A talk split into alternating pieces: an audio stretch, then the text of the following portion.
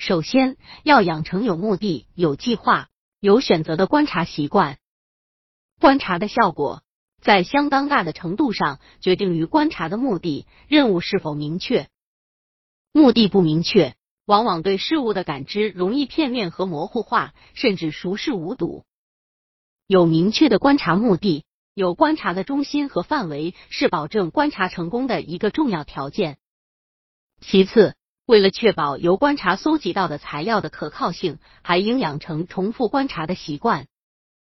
百度搜索、慕课大巴，下载更多早教资源。尤其是观察短暂的现象，更要注意重复观察，精密周到，否则可能造成观察的错误。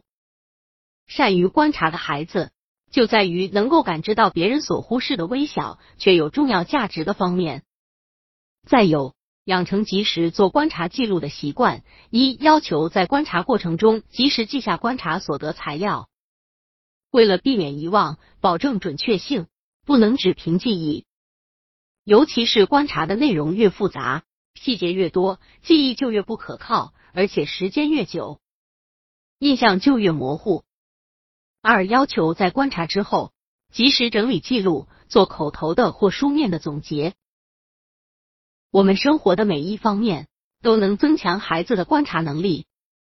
为此，可对孩子做以下的训练：随时随地的教孩子留心周围的环境，细心观察事物的不同方面，如周围的人的面部特征、衣着颜色、动作、姿势等，又或是房间的布置、墙的颜色、地板、天花板等。在这些练习中，尝试将孩子的焦点不断转移，以尽力找出一件完整东西的不同部分。以上训练还可这样进行：先细心观察眼前的事物，跟着闭上眼睛，在脑际重现该件东西，然后睁开眼，查证实物与脑海影像的分别，再合眼，在脑海做出修正，如此类推，直至观察到的影像与脑海中的一样为止。这个附加练习。不仅可训练观察力，还可开发右脑的创作潜能。训练的方法步骤应该根据年龄特征和现有知识水平进行。如对年龄较小的孩子，可以从看图说话、看图写话开始；对稍大的孩子，可以写观察作文。其训练的原则是：先写简单的事物，后写复杂的事物；先写静物，后写动物有动作的或会动的事物；先写室内的。后写室外的，先写孩子较熟悉的身边事，再写较生疏的周围事。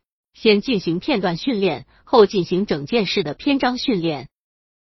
同时，应注意以下问题：一、明确的观察目的。在确定了观察对象之后，要鼓励孩子留心观察到底，不要轻易的转移目标。例如，带孩子。去动物园看孔雀开屏，一经确定目的之后，就要认真观察孔雀的动静。在孔雀还未开屏时，要耐心守候，不要因为猴子山好玩，没有看清楚孔雀开屏，就一下子转到猴子山去。孩子的年龄越小，注意力越容易分散，一受牵扰就忘记了本来要观察的东西。父母要和他们在一起。引导他们如此观察，处处留心，以取得好的观察效果。孩子观察的目的性发展表现为有意性不断增强。例如，三岁的孩子基本上不能根据任务观察，随意性起主导作用；四一五岁孩子已能有目的的进行观察，但观察缺乏组织，不能分解目标，所以。不能坚持。六岁孩子刚刚开始，能根据总任务进行组织分解任务，提出了目标，坚持完成观察任务。这些都说明孩子观察的目的性水平随着年龄的增长逐渐提高，有益性不断增强。二、孩子观察的持续性，在孩子早期，孩子观察的持续时间比较短，易受当时情绪、兴趣或外界情境的影响。转移观察对象。有研究表明，三一四岁的孩子观察时间平均为六分多钟，五岁为七分多钟，六岁为十二分钟。随着年龄的增加，持续时间逐渐增长。三、孩子观察的组织性、顺序性。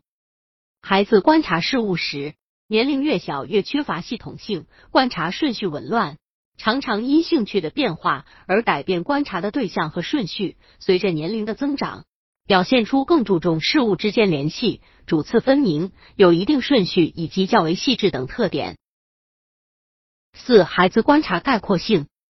孩子观察概括性的发展水平与其思维能力有密切关系，但从整体来看，孩子观察的概括水平比较低，不善于从事物的表面特征和现象中发现其内在联系。随着年龄的增长，孩子观察的概括性有所提高。总之，科学的观察生活，就能开阔视野，扩大知识面，丰富认识。提高分析综合能力，从而促进思维的发展。